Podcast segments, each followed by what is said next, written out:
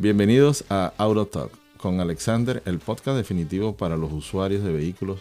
Únete a nosotros mientras exploramos el mundo de los vehículos, la mecánica y todos los secretos sobre cómo comprar el auto ideal. Con Alexander como tu guía, apasionado, cada episodio es un viaje emocionante a través de la tecnología automotriz. Desde consejos sobre mantenimiento hasta análisis detallado de cada componente instalado en el vehículo. Aquí encontrarás la información que necesitas para tomar decisiones inteligentes sobre tu automóvil. En el programa de hoy tocaremos el tema de la gasolina y sus diferentes preguntas, la cual responderemos de la manera más sencilla y clara para que todos entendamos. Para hoy tenemos un invitado especial, el señor Ariel Girón. Es un gran amigo, el cual ha tenido ya siete vehículos, me comentó él, y nos va a hablar sobre sus anécdotas innovatadas cometidas con sus vehículos. Cabe destacar que Ariel tiene un podcast con su esposa, el cual se llama Emparejado, donde hemos podido disfrutar de sus historias o aventuras de una manera muy divertida. Bienvenido, Ariel. Buenas, Alexander, muchísimas gracias por tenerme en este podcast. Afortunado de estar en tu podcast, un podcast que tiene muy buena pinta y que nos vas a ayudar a muchas personas a resolver esas dudas que tenemos diariamente con el tema automotriz. Y como tú lo decías, eh, bueno, he tenido siete carros, eh, unas que otras historias bastante cómicas sobre, sobre ese tema y sobre todo con, el tema de la gasolina. Últimamente me pasó con mi esposa eh, un, digamos, un dilema que tuvimos sobre el tema, sobre el tema ese de, la gasolina, cuál echar, si la premium, si la regular y todo eso. Sí, son preguntas que normalmente, o dudas que tenemos, que tenemos todos los usuarios. Yo trataré de aclararlos porque a veces nos da pena preguntarle al amigo o al mecánico preguntas que consideramos que son obvias y a veces estamos haciendo las cosas mal y por esa duda de preguntar. Entonces yo quisiera desde este podcast transformarme en ese amigo que sin hacerte bullying, sin ningún tipo de, incomodidad que te pueda causar, responder esas preguntas, aclarar dudas y todo lo referente al tema automotriz. Este, por, mm, vamos a hacer una serie de preguntas, voy a tener invitados, en este caso estamos con Ariel, y te pregunto, Ariel, de estos siete vehículos, ¿qué marca de vehículo has tenido y por qué las has tenido? ¿Te gustan? ¿En, qué se basa que las hayas tenido? Bueno, mira, el primer vehículo que yo tuve aquí, recién llegado a Texas, como tú sabes o, muchos de los escuchas saben, te toca arrancar con el que sea. Con el, con el típico carro que uno ve en la calle que está barato y te va a llevar del punto A al punto B. Ese fue el primer carro que yo tuve acá, un Corolla del 98 que me sacó más canas de las que ya tengo. El, siguiente fue un Zion XB, que bueno, ya casi no se ve, o yo no sé si, si lo sacaron, porque ya no veo más, más Zion, sino nada sí, más. ¿verdad? Los, los han salido un poco del mercado. Ajá. Luego tuve un Mitsubishi Galant, icónico ese carro. Yo desde ese momento dije, yo no vuelvo a tener Mitsubishi, y mírame ahora. No, pero Mitsubishi es una buena marca, japonés, de buena tecnología. Todo. Sí, sí, sí. Yo nada más había escuchado del Mitsubishi, había escuchado el Eclipse. Y porque de niño a mí me encantaba ese carro, pero, pero no, este Galan a mí ah, me defraudó. Sobre todo el Eclipse Evolution, que tuvo una, una presentación muy buena.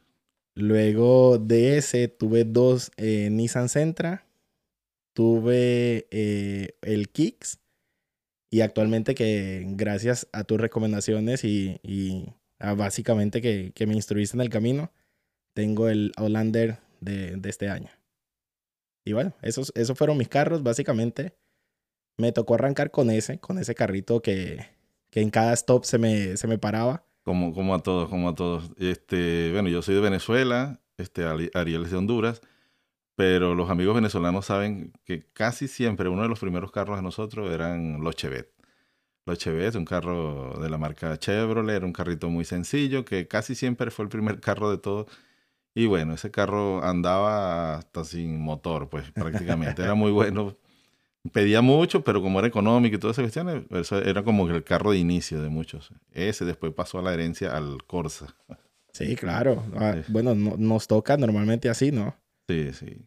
Entonces es básicamente por, por la necesidad y, bueno, gracias a Dios, en todas esas malas decisiones, yo creo que en los últimos dos carros, que fue ya que, nosotros entablamos la, la, amistad, fue que ya tú me diste unos consejos de qué carro tomar y, y qué no.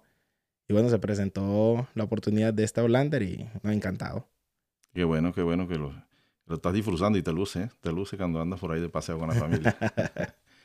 este, eh, ya que me, me, mencionaste un tema de la, de la gasolina y ese, este, particularmente, ¿qué tipo de gasolina has usado en tus vehículos y cuál era tu criterio para usar diferentes tipos de gasolina o la que usabas? Si fue que lo viste en el manual o algún amigo o el dueño anterior del carro siempre te aconsejaba. Bueno, mira, yo normalmente usaba la, la regular, la más barata. Yo decía, bueno, el carro se mueve con gasolina, la gasolina más barata tiene que moverse. Esa era la, la idea que yo tenía. Hasta que agarramos el Kicks del 2020 y a mi esposa le dio por leer el manual. Yo, pues, tú sabes, uno como hombre no lee manual, se la sabe toda, exacto. Entonces, uno también por el miedo, ¿no? Uno es hombre, va a preguntarle a otro hombre, ¿y qué gasolina le echo a, a mi carro? Así como que... Y entonces, entonces mi esposa agarró el manual y se puso a leer el manual y dijo, no, este lleva de la gasolina premio. Y era cuando, cuando entonces pasó el tema ese de la gasolina que estaba cara y que estaba subiendo de precio. Y decía, miércoles, aquí ya me toca echarle esta gasolina porque bueno, dice eso y... Imagínate, una mensualidad más, hay un monto más al, precio del carro. Y normalmente ese Kicks es un carro pequeño, pero gastaba mucha gasolina. No sé si era el, de pronto el tanque era muy pequeño o qué. Hasta que un momento dije yo, no, ya me cansé de gastar tanta plata y dije yo, a escondidas de mi esposa le, le voy a echar gasolina regular. Y dije, bueno, me eché la bendición. Vamos a ver qué pasa. Está bien. Este, no, Fer tiene razón. Es el procedimiento legal. Para no darle pena a uno preguntarle a uno u otra persona, es ver el manual. Ahí en el manual sale la información. O si no, en la tapa de la gasolina, normalmente te, te indica qué tipo de gasolina usar. Ah, bueno, mira, yo ese de la tapa de la gasolina no, no, no lo sabía. Pero ahora, por ejemplo, una pregunta que te hago. Por ejemplo, en el, en el Outlander, que no trae tapa. Sí, este, normalmente o es el nuevo estilo ahorita de los vehículos, no traer la tapa esa que se enrosca o que colocamos a presión. Ella viene con un sellado automático. Pero normalmente para efecto de estética de carrocería siempre va una tapa, una compuerta, pues que permite el acceso al área del compartimiento de la gasolina. Entonces, esa, esa compuerta cuando tú la abres, normalmente tiene un sticker. Hay algunos fabricantes de vehículos que son un poco más celosos, no sé por qué, si eso debería ser lo ideal. Que tengas el, el octanaje correcto de, la de tu vehículo ahí a la vista, pues cuando lo vas a llenar el tanque, ah, no tienes duda, aquí está. Eso sería lo ideal, pues, pero no todos lo coloca, pero sí la gran mayoría. Te digo, más del 70% de los vehículos tienen ese sticker en la compuerta cuando abres el acceso al, área de la gasolina. Ah, mira. Buena también esa, esa información. Y aparte, mira, yo me acuerdo que una vez que fui a un mecánico, el mecánico me comentó que era bueno ponerle la gasolina cara, que porque limpiaba es que los pistones y que no sé qué, que hacía que rindiera mejor el motor. Sí, hay, hay, una, hay unas cosas, este, depende del distribuidor del, de la gasolina. Básicamente, en, en, la mayoría de los países, no es que hay muchísimas distribuidoras de eh, refinerías de gasolina. Entonces, eh, hay muchas distribuidoras de gasolina que van a un mismo punto, pero ellos finalmente colocan unos aditivos especiales. Yo recuerdo allá en Venezuela una, una, distribuidora que se hacía propaganda de que le echaba autolimpiante a su gasolina. Entonces son aditivos adicionales que, le pueden colocar ellos y algunos le hacen propaganda, otros no le hacen propaganda. Pero más que todo la, variación va en eso, en el, en el tema de, un aditivo autolimpiante que le llamaban. El otro tema son que los distribuidores, dependiendo, exigen a los distribuidores, a, sus surtidores, a la estación de servicio como tal, el cambio de filtros, pues. Entonces, hay unas que mantienen cierto control y una normativa de sus estándares para distribuir su, propia gasolina y tienen un mejor control sobre esos filtros. Hay otros que se lo dejan como que se les a, criterio del despachador de la gasolina. Ah, ok. Otra pregunta que te quería hacer, Alexander, ya aprovechando de que, de que te tengo aquí, es, en la gasolina, gasolineras normalmente se ve un tarrito rojo que normalmente uno le echa o después o antes de, de, tanquear el carro, que pues, supuestamente ayuda para eso también, para que rinda la gasolina o para mejorar también el rendimiento del motor.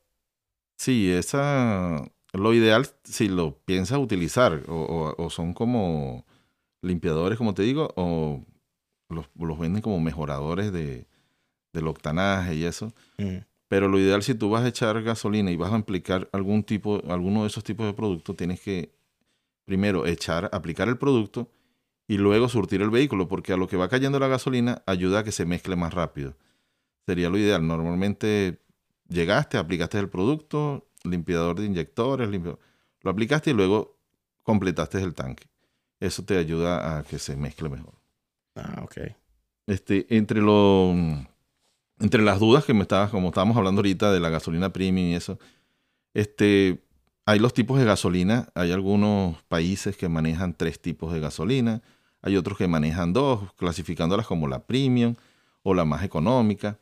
Entonces, este, es muy importante saber la recomendación del fabricante, pero este, básicamente la, la gasolina premium y la gasolina económica son el mismo componente químico. A variación de ellas tenemos el, un retardante en el, en el encendido. Ese, en, el, en, la explosión. La, la, gasolina va a explotar dentro del cilindro, hace una explosión para poner en funcionamiento el motor. Esa, ese retardante sería uno de los únicos variantes. Entonces, ¿qué quiere decir? Que si yo utilizo gasolina premium en mi carro que el fabricante me recomienda utilizar gasolina económica, no es que al ponerle premium mi carro va a correr más, me va a rendir más la gasolina, voy a tener un mejor desempeño del vehículo, no, nada, nada que ver con eso. Si tu fabricante te dijo utiliza la económica, puedes utilizar la económica sin ningún problema. Si quieres gastar más dinero, utiliza la premium, porque eso es lo único que vas a hacer en ese momento. Gastar más dinero. Y, pero si al contrario, pues, si tu vehículo, tu fabricante te dice, que necesitas gasolina premium y tú utilizas gasolina económica, ahí sí va a haber un problema en el funcionamiento del motor. Normalmente los vehículos anteriores se producía un sonido en el motor que le llamamos pistoneo. Pues. Cuando tú acelerabas fuerte en ese tipo de vehículos de alta, que necesitan gasolina de alta calidad, y colocábamos gasolina económica, se escuchaba como un taca, taca, taca, un sonido bastante fuerte en el motor. Es como que si tú, tú agarraras un martillo y golpearas la pared de, tu, de tu, cuarto rápidamente, mm. básicamente el pistón está haciendo ese efecto dentro del, dentro del cilindro. No voy a caer en unos detalles tan técnicos para no confundirlo, pero básicamente es eso. Estás, estás ocasionando un daño prematuro al motor. Él va a funcionar y vas a escuchar el ruido y va a seguir funcionando en todo. No es que el motor se va a explotar, pero le estás recortando la vida útil al motor. Entonces, lo ideal es utilizar la gasolina que le corresponde a cada vehículo, leer la información del fabricante. A veces las búsquedas en Internet no siempre son ciertas. Hay muchas personas que agregan contenido. Yo reviso contenido automotriz y he visto cada locura que, que colocan, que publican. Entonces, muy pendiente con eso. Pues hay que saber dónde buscar para obtener eso. Y en los vehículos modernos, ya la computadora se encarga de hacer unos ajustes para evitar que el carro produzca ese tipo de sonidos o daño prematuro. La consecuencia que tú vas a percibir como chofer es que vas a ver la potencia reducida en tu motor, no va a tener la misma velocidad o respuesta del motor cuando aceleres, porque la computadora va a hacer todos los ajustes, va a retardar para que el motor no sufra y tú puedas llegar a tu sitio de trabajo. O sea, básicamente, eh, eh, eh, en, en, pocas palabras, yo estaba dañando el motor del carro. Sí. por quererme ahorrar uno, unos par de dólares. Sí, esos ajustes, o probablemente, como te digo, la computadora hacía los ajustes y no estás aprovechando al máximo la potencia del, vehículo. Pues. No, se, no se producían esos, esos golpes dentro del cilindro, pero la computadora no te dejaba disfrutar de la potencia del, del vehículo. Bastante interesante saber eso, sobre todo porque lo que te decía, o sea, uno como hombre no investiga, no se pone a leer, uno cree que se la sabe todas y bueno, eh, pasa lo que pasa. Y normalmente, por ejemplo, nosotros que tenemos la, nuestras esposas, ellas vienen y nos hacen preguntas, mira, ¿qué gasolina le he hecho? Por ejemplo, las pocas veces que a la mujer le gusta ir a la gasolinera, porque es muy rara la mujer que dice, no, yo voy a la gasolina. yo voy y le pongo gasolina. sí, eso, eso sucede y a nosotros que llegamos a este país, este, principalmente como tú dices, las mujeres apreciaban más a la persona que lo ayudaba a surtir la gasolina, que no se tenían que bajar del carro. Aquí en este país, Estados Unidos, eh, estamos en Houston, nosotros es como un self-service, pues tenemos que llegar, surtirnos nosotros mismos de la gasolina, que tiene su proceso, que vamos a hablar ahorita de, de ese tema de cómo, cuáles son las recomendaciones para surtir gasolina, porque no es simple, eh, se cometen muchos errores en ese proceso se generan muchas dudas, pero al punto que estamos es que hace falta la persona que surte la gasolina para ayudar. Yo básicamente también, yo, mi esposa, si puede, podemos coordinarnos, llévate tú el carro este porque le falta gasolina. Y yo voy y le surto gasolina, pues lo veo algo normal, algo tranquilo, pero ella no quiere porque el olor de la gasolina, el, principalmente le, perjudica, no le gusta, pues. Sí, claro, que ahí hay ese tema también de que a mucha gente o le gusta o, no le gusta el olor de la gasolina. Pero volviendo a ese tema de, lo que comentabas, de el autoservicio, por ejemplo, yo las veces que he ido a Colombia, está ese, ese autoservicio donde uno no se baja del carro, le dice cuándo es que le va a poner, mm. viene la persona, le pone gasolina y todo eso. Ahorita que tenemos el primo que viene de Colombia, justamente, o ahorita que veníamos del, trabajo de él, me hizo esa pregunta. Me dijo, brother, ¿cómo hago aquí para echar gasolina? Porque no sé. Sí, sí, es, es el tema. Uno la primera vez va con la duda e incluso este, hay, una, hay unos cuentos, hay anécdotas con nuestros amigos los mexicanos que la gasolina de ellos, la premium, se sirve con, creo que con un surtidor verde. Y la gasolina económica se sur, con el negro. Aquí mm. en Estados Unidos, el surtidor verde es el de los carros diésel. Exacto. Entonces, aunque él está diseñado para que el surtidor de diésel no quepa dentro del llenado del carro a gasolina por, por seguridad, pero como que hay gente que forzaba eso y le echaba, terminaba echando diésel. Si te llega a pasar eso, echaste diésel en tu carro a gasolina, y echaste un poquito, no echaste mucho, no va a generar gran problema. No es necesario que salgas corriendo al, al taller o a pagar una grúa que te lleve. Si te diste cuenta por la consistencia y el olor, rápidamente cayó un poco. El diésel va a funcionar como un lubricante, pues más que todo. él, es un poco más denso. Eso sí, probablemente vas a andar soltando humo blanco por el sistema pero el vehículo te puede encender alguna luz. Pero por te digo, es una pequeña cantidad que te diste cuenta rápidamente, pero le logró caer, no te asustes. Al menos que echaste un, galón de gasolina, un galón de diésel en el carro, ahí sí. Ahí sí lo recomendable es detenerse, llamar un transporte que te lleve tu vehículo al taller.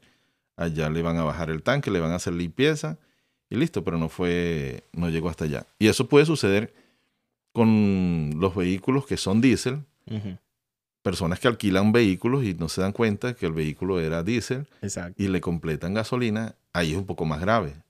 Este, porque la gasolina sí puede dañar fuertemente el motor del diésel. Entonces ahí, este, y que el surtidor de gasolina sí cabe dentro del surtidor del diésel. Entonces, si les pasa eso por la parte de diésel, le echaste gasolina porque la gasolina es muy, muy volátil y dentro de un motor diésel este, explota demasiado fuerte, las revoluciones se van a subir, el motor pues, pierde el control para lo que está calculado su, su magnitud de explosión interna. Sí, sí, sí. Entonces ahí sí que tenemos que salir corriendo al, Mira que, al taller. mira que es interesante lo, lo que dices de, de lo del diésel que no cabe. Pero yo eso no, no lo sabía. Y llevo ya varios años acá y yo eso no lo sabía. Mi esposa me dice muchas veces que cuando está la parte esa verde en las gasolineras, la manguera verde y, y la, y la negra, que ella a veces se confunde porque no sabe de cuál, de cuál echarle. Ujú. Yo ya le he explicado que la verde normalmente es la de diésel. Y creo que en, en la gasolinera Bucky's hay una que es, hay, hay una azul también. Sí, en la de Bosque tiene como unos 5 o 6 surtidores diferentes porque hay un tipo de gasolinas con mayor porcentaje de alcohol. Este, esos son vehículos pues que piden esas especificaciones para trabajar con un mayor porcentaje de etanol. Y es- ese, ese tipo de gasolina es un poco más, es menos contaminante. Eso está entrando al, al mercado, no ha terminado de tener la, la aceptación. Eso, la Ajá. aceptación, igual que el gas, los vehículos a gas, esos entraron, pero particularmente en Venezuela estuvimos con eso. Yo estuve trabajando en un proyecto de adaptar a los vehículos el sistema de gas en vehículos a gasolina. Ujú. Y cuando estábamos realizando las pruebas, una de las pruebas era que llenábamos el tanque, cambiábamos a, a gas y subíamos con el carro cargado por una pendiente y era notable la pérdida de potencia. Pues. Entonces, en Venezuela es un país que la gasolina es, es la más económica del mundo. Todavía Mm. creo que se mantiene en ese rango. Entonces, tienes la gasolina más económica del mundo, introduces el gas, las personas perciben una pérdida de potencia, el gas, la gasolina funciona también como lubricante, el gas no te daba eso. Sí. Y eso ocasionaba que los motores se dañaran más prematuro. Entonces las personas empezaban a rechazar, a pesar de que el gobierno ofrecía subsidios y todo eso, no querían utilizar el gas porque se les iba a dañar el motor en poco tiempo. Claro, claro. Este, otro, otra de las cosas referentes al tema de la gasolina, no sé si te ha pasado, porque aquí viene una herramienta que tienen muchos vehículos modernos y la desconocemos para qué funciona. Te pregunto, ¿alguna vez te has quedado sin gasolina? Te digo porque este, se dañó el flotante, te descuidaste porque estabas apurada y se te olvidó, no llegaste a tiempo a la estación de servicio, ¿te has quedado sin gasolina alguna vez? Bueno, mira, sin gasolina no me he quedado. Porque normalmente siempre es lo primero que hago cuando enciendo el carro, ver cuántas millas, cuántas millas tengo. Soy confiado, eso sí, por ejemplo, si tengo 80 millas y el trabajo me queda a 64, digo, no, yo llego. y, no, y no paro. A que sí le ha pasado que prácticamente le enciende el, el, el bombillo de que le falta gasolina. Es a mi esposa. Mi esposa sí, sí es arriesgada, me manda una foto y, mira, tengo 34 millas, llego a la gasolinera que está aquí en la vuelta de la esquina. Y yo, sí, sí llegas. Sí, sí, a veces, a veces por el apuro, por lo incómodo de ir a echar gasolina. Básicamente la gente quisiera rodar su carro sin tener que irlo a echarle gasolina o ponerlo a cargar y esa cuestión, sino que el carro le funcione. Pero hay que hacerlo, pues. Entonces, el- en algunos vehículos, lo que estamos hablando ahorita de que ya no traen la tapa de rosca para colocar la gasolina, en el baúl, junto con las herramientas de, de emergencia provisionales que te dan en el dealer, te colocan una especie de embudo muy pequeño que es de color blanco, color negro. Es, es muy pequeño. Entonces, ¿cuál es la función de él? Básicamente, si tú agarras un embudo cualquiera y tratas de presionar la válvula esa de seguridad que tiene para llenar, no te dejas y se queda, o se puede quedar trancada y te, puede, te puedes dañarla. Ujú. Entonces, en ese tipo de vehículos te colocan esa, esa pieza plástica que te digo que es como de unos 10 centímetros, que es específicamente para aperturar esa compuerta de seguridad y luego si vas a colocar un embudo y completarle la gasolina que te quedaste en la vía y esas cuestiones. Entonces, esa herramientica está ahí en la mayoría de los vehículos que tienen ese sistema de, de etapa de seguridad. Interesante porque esa tampoco la sabía. Y, y de hecho, no, no he revisado en el carro si la tengo o no la tengo. De pronto tú en las redes sociales, de pronto compartes la, la, La, la foto, imagen sí. y, y ya la puedo ver para, para yo también buscarla. Para que la tengan ahí a la mano. Y bueno, sí, y ante todo, la recomendación de que no lo hagan. E-, eviten que su vehículo eh, baje de un cuarto de tanque, de un cuarto de que le falte, o que te, peor aún, que te encienda la luz, porque la gasolina, en ese caso, con la bomba de gasolina que está interna en el vehículo, funciona como refrigerante. Ella mantiene fresca la bomba al quedarse con muy poca gasolina, esa bomba tiende a calentarse un poco y a dañarse o a recortar la vida útil, pues. Entonces, muchas personas eviten en lo posible, si eh, no es pecado, pues si te bajaste de un cuarto de tanque, ok, pero toma la prevención, no esperes que te encienda la luz, porque hay un elemento eléctrico, mecánico que está funcionando y necesita cierta lubricación que se la da la gasolina y al no tenerla, estás reduciendo su vida útil. Es interesante eso porque, como te digo, al menos como latinos siempre nosotros estamos como a las carreras, apurados para todos lados. Decimos, bueno, tenemos medio tanque. Sí, sí, nos alcanza. Eso, eso es correcto, así es. Este, bueno, yo quería hablarle también, hay un punto de cómo extraer la gasolina, eh, pero ya estaríamos hablando un poco más técnico y, este programa quiero basarlo en la mujer que maneja, que no necesariamente tiene que saber de mecánica, en el hombre que maneja y no necesariamente es mecánico, simplemente o nunca le, le, ha llamado la atención el tema automotriz. Él sabe que tiene una herramienta muy importante del mundo moderno como es el automóvil y lo que necesita es que me lleve, me traiga, le echo gasolina y sin preocuparme más por el tema del vehículo, pues, porque no todo el mundo tiene que ser experto. Y para eso quiero hacer este tipo de, programas para que vean en mí un amigo al que puedan consultar. Luego, al final del programa, le vamos a estar dando nuestras redes sociales para que nos puedan hacer cualquier tipo de pregunta o preguntas que me puedan servir para los siguientes programas. Tenemos una serie de, de, información recopilada de amigos sobre puntos en particulares que desconocen y yo con mucho gusto les estaré explicando. Me parece muy, muy, muy interesante y muy bueno también eh, este programa, Alexander. Y la verdad te felicito por tener esta iniciativa. Y créeme que a muchos nos va a ayudar esos, esos tips que vas a dar o esas recomendaciones. Porque como ya sabes, o al menos en este programa ya te diste cuenta, yo no sabía muchas de esas cosas y seguramente la mayoría de personas que escuchan este podcast van a estar en la misma, en la misma que yo.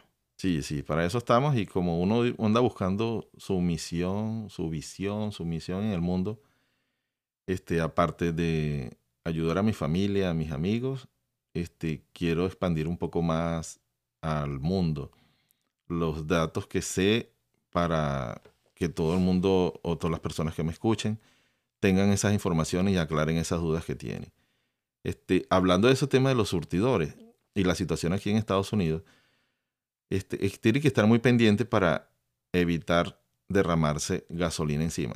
¿Qué sucede? Aquí en Estados Unidos, como lo estamos hablando, cada quien se surte su propia gasolina. Eh, tú puedes bajarte de tu vehículo, vas y pagas la gasolina aquí en Estados Unidos. Si tú pagas cash, siempre te ofrece un descuento a que tú pagues con tarjeta directo a la estación. ¿Cuál es la idea? Que tú te bajes a la tienda y te antojes de un cable de celular, te antojes de un refresco, de algo. Ellos quieren que tú camines a la estación, a la tienda. Entonces, hay personas que, por ejemplo, pagaron 20 dólares de gasolina, por, van, a van, surten, llega el monto a los 20 dólares de gasolina y la gasolina se para automáticamente y la persona coloca su pistola al surtidor en su lugar.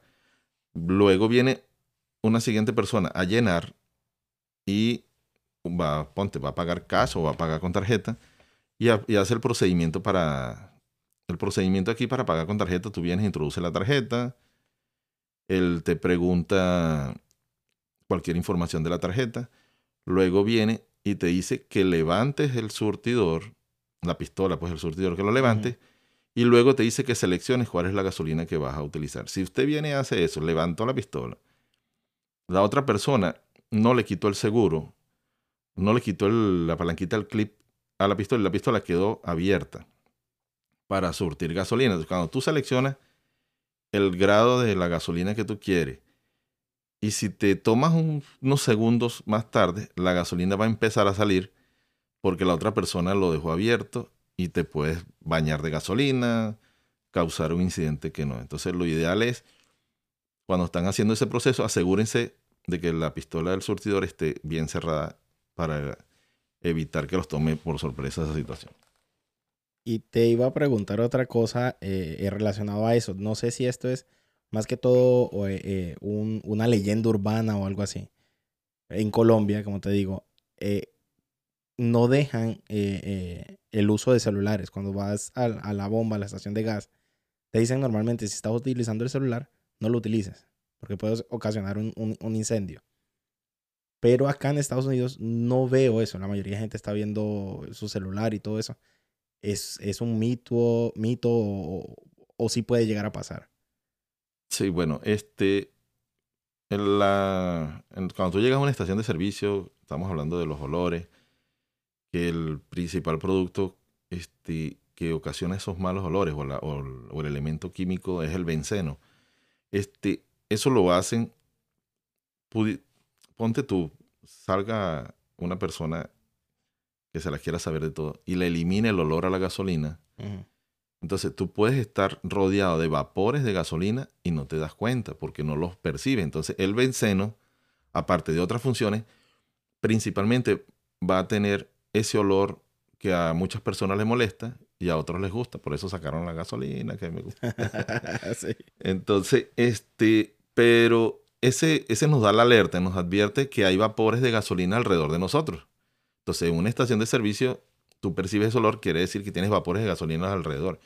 Entonces, las tecnologías de los teléfonos han mejorado, pero si hemos visto muchos casos, videos reales, donde sí, por el repique de una, de una llamada, algo así, se produce una pequeña chispa, estás rodeado de vapores de gasolina, eres como que el, fósforo que va a encender la, gasolina. Y eso sí puede ocurrir. Entonces la recomendación, eviten y sobre todo cuando estás surtiendo tu propio carro y estás tan cerca, cuando la gasolina está entrando, dentro del tanque de gasolina hay una cantidad de vapores de gases, de gasolina, que van a salir porque necesitan hacerle espacio al líquido que va a entrar. Mm. Entonces, ese, hay una mayor concentración. Si estás cerca, es muy probable que esos accidentes que han ocurrido se repitan. Entonces lo recomendable es no use el celular y surte gasolina con el vehículo apagado. El vehículo apagado, ¿por qué? Porque de repente viene, estás, el, tanque de gasolina está, maneja una cierta presión, no es una gran presión, pero mantiene la gasolina hermética, el sistema de combustible hermético ahí. a través de la computadora liberan los gases adentro del motor para que el motor los queme, pero es un proceso amplio. esos vapores que se encuentran dentro del gasolina necesitan estar bajo presión. la computadora, si tú estás surtiendo con el carro prendido y se te puede encender la luz de check engine, si tú te alarmas, vas al, al taller, el taller te cobra un diagnóstico, 150 dólares por el diagnóstico, o más dinero, dependiendo de dónde vaya. Y el error básico fue simplemente que tenías el carro encendido y la tapa la tenías afuera. Entonces, la presión, la computadora no detecta presión en el tanque y manda una alerta. El carro te va a funcionar todo bien, pero vas a tener el, testigo del check engine encendido. En este caso, por eso te lo ponte, te lo, te lo pinta en amarillo. Tenemos un problema, tenemos una advertencia, pero yo voy a seguir funcionando. En el dado caso que este, te des cuenta de que eso ocurrió y te acuerdes, conchale, sí pasó esto, ustedes pueden rodar 100, 150 millas. Normalmente es un ciclo que se cumple entre 80 y 100 millas. Pero si ya tú rodaste 150 millas, la computadora va a determinar, ah, todo está normal, la tapa está puesta en su lugar y va a borrar automáticamente la luz del tablero. Son, son detallitos que a veces nos hacen visitar al taller y no es necesario. Y el mecánico, bueno, emplea un tiempo, emplea una herramienta en saber qué fue lo que pasó. Por eso también es muy común que vas a, la- a las tiendas y te diagnostican que el problema es la tapa de la gasolina. Mm. Porque es como una olla de presión. Ella, eh, la computadora tiene sensores de presión y si la tapa no está bien hermética, está detectando que hay un problema y manda la advertencia. Ella no sabe cuál es el problema, simplemente dice, tenemos un, un pequeño leak o una pequeña fuga en el sistema de vapores de gasolina.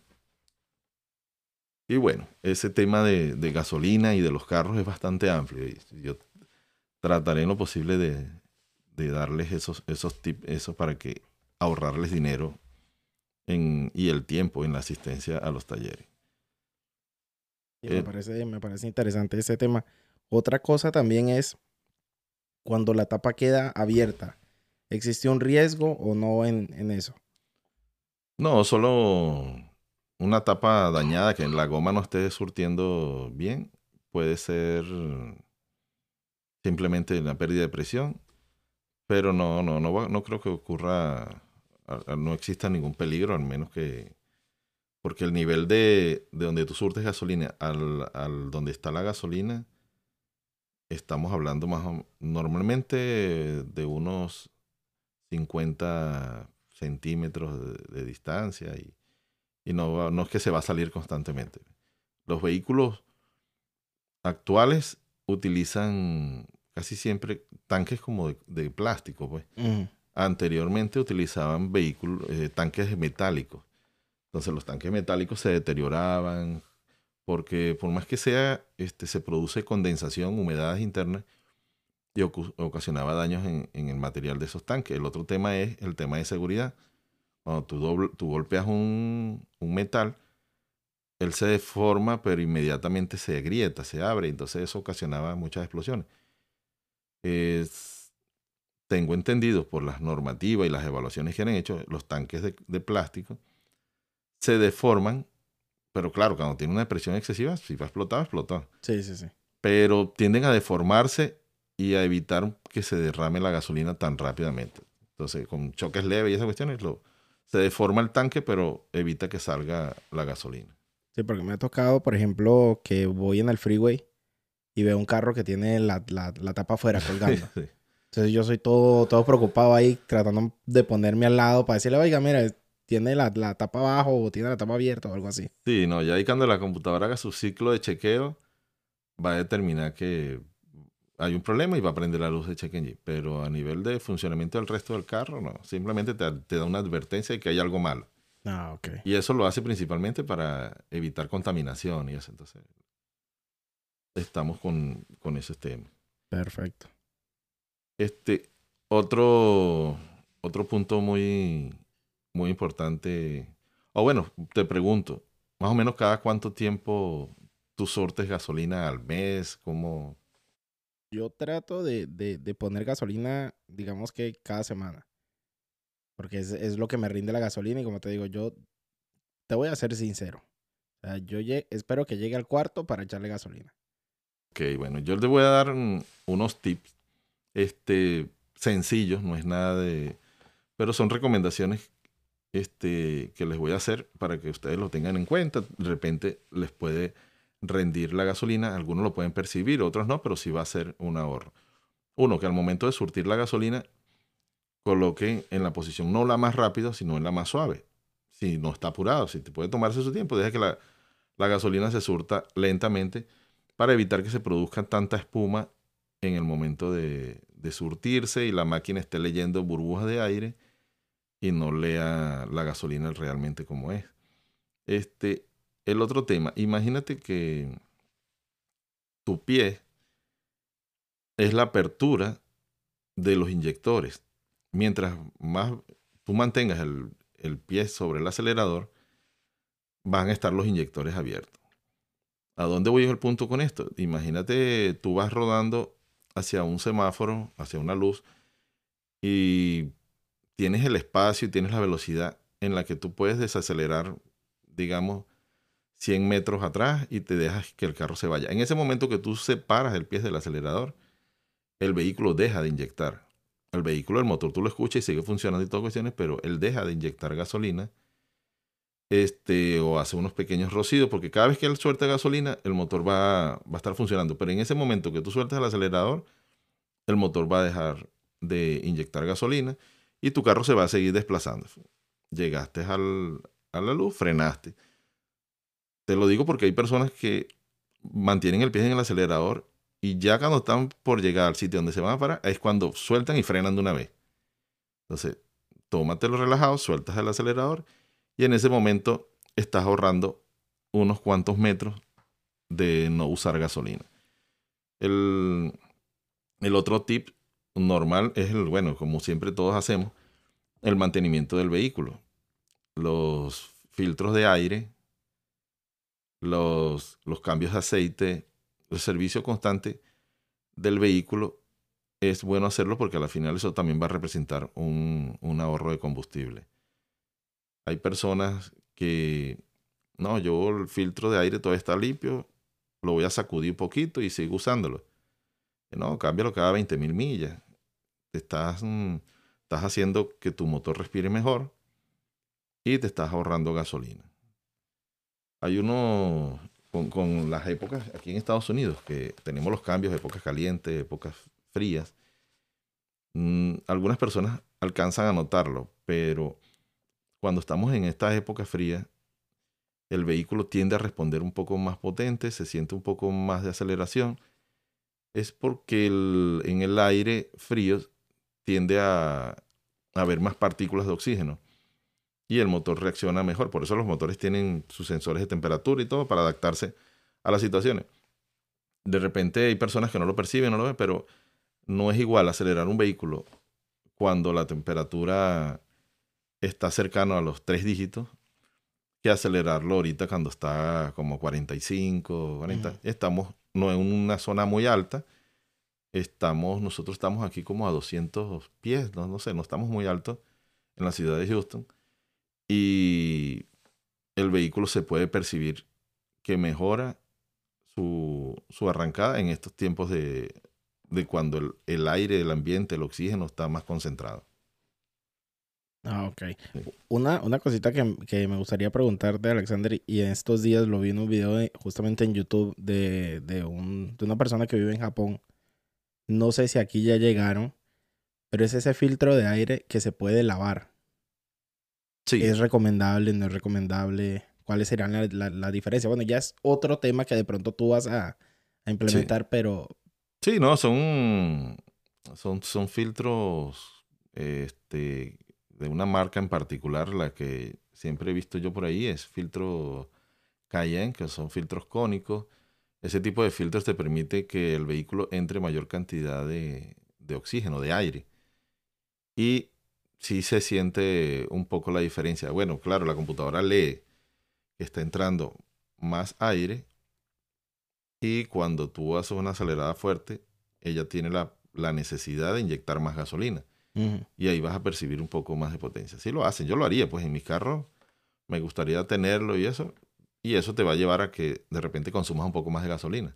Si el problema no es el consumo de gasolina y quieres subirle un poco más la potencia al vehículo, utiliza ese tipo de filtros cónicos que le colocan con los accesorios para lograr obtener un poco más de potencia. Hay personas que le quitan el tubo. Por hacerlo no a nivel competitivo ni tan fuerte, sino el muchacho joven que va, al, que va a la universidad, que va al college y quiere que mejorar un poco su vehículo de una manera muy económica, compras un filtro cónico, lo adaptas preferiblemente con una persona que tenga conocimientos en eso porque está el sensor de flujo de aire y hay que hacerlo este, previo al sensor de flujo de aire que tenga que estar esos filtros. Y hay otras personas que vienen y le eliminan el silenciador, le eliminas como para que el escape esté un poco más libre. Pero bueno, mi recomendación es no le elimines el catalizador. Eh, pon el filtro cónico, vas a tener un poquito más de potencia. Hay algunos vehículos que tienen la versión del moto, el botón de, de power cuando tienes esa opción de botón de power, simplemente el vehículo está inyectando más y tú lo estás ayudando a que entre más aire, vas a tener una, una mejor arrancada que la que tenías antes, sin gastar mucho dinero. Perfecto. Y bueno, ya la última pregunta, prometo no, no hacerte más, es la que he visto en los carros nuevos. eh, la opción de el eco y, manejar normal. Bueno, este, aquí entramos en un tema muy importante que lo vamos a tocar en otro programa más amplio, que es el tema de la inteligencia artificial en los vehículos. Perfecto. Entonces, en esto, en este sistema de manejar el sistema económico, Power, este, básicamente la computadora va a hacer todo lo necesario cuando lo colocas en la versión económica para ahorrar gasolina. Entonces, suponte que vas a hacer un viaje de dos horas. Mi recomendación es trate de utilizar el mayor tiempo posible el control crucero. Porque la computadora toma control desde el acelerador, la transmisión automática y todos los elementos del vehículo que intervienen en el ahorro de combustible. Y ella va a hacer todo lo posible para mantenerte, para no contaminar. Principalmente ella está, programada para no contaminar. Al no contaminar, estamos ahorrando gasolina. Entonces, en esas versiones, tú vas a tirarte un viaje de dos horas, lo colocas en modo económico y le pones el control crucero, tu vehículo va a rendir bastante bien porque la computadora está tomando el control de eso. Si quieres manejarlo de una forma más agresiva y eso, ok, ponlo en, power, pero ahí sí vas a estar perdiendo, eh, vas a estar gastando más gasolina. los otros modos que tiene tu camioneta, que es que si manejarse en nieve, en barro, todo eso, ahí va a pasar a jugar mucho lo que es la transmisión automática, más que el motor, pues. La transmisión automática se va a ajustar para lograr tener un funcionamiento adecuado al terreno que tú le estás diciendo que, que estás pasando en ese momento. Perfecto. Bueno, Alex, muchas gracias por la invitación nuevamente y eh, espero pues que exista otra oportunidad. De verdad que muy agradecido por, por la invitación. Bueno, gracias a ti, Ariel, por acompañarme hoy. Este nuestro primer programa. Ariel, gran amigo y asesor en este tema de los podcasts. Nosotros hemos hablado sobre este tema y yo se lo planteé y él pareció bastante bien este tema de, de hablar temas básicos y sencillos del vehículo dirigido a todo tipo de público. Nosotros vamos a estar tocando cada uno de los temas relacionados con el automóvil, desde la inteligencia artificial, el sistema de frenos ABS, el por qué el vehículo cuando voy a 50 millas por hora presenta una vibración, detalles que le pueden simplificar la vida a ustedes, relajarlos y evitar tantas preocupaciones que es asistir a un taller y las dudas que generan, porque muchas personas tienen como buenos amigos a los talleres de confianza donde van, ellos los asesoran les prestan todo el servicio, porque como les digo, no todo el mundo tiene que saber de mecánica, pero cuando tienes un, la confianza en un taller, tú sabes que con los ojos cerrados tú vas a esas personas y te van a realizar tu mantenimiento preventivo, tu mantenimiento correctivo, para que tu vehículo funcione siempre y evites la incomodidad de quedarte accidentado en la vía. Desde Houston, la ciudad espacial, les habló Alexander Velázquez y gracias por acompañarme hasta este momento. Y eso ha sido todo para este episodio. Agradecemos a todos nuestros oyentes por sintonizar el Aurotalk. No olviden seguirnos en nuestras redes sociales para estar al tanto de las últimas novedades. Nos encuentran como el Aurotalk. E L-A-U-T-O-T-A-L-K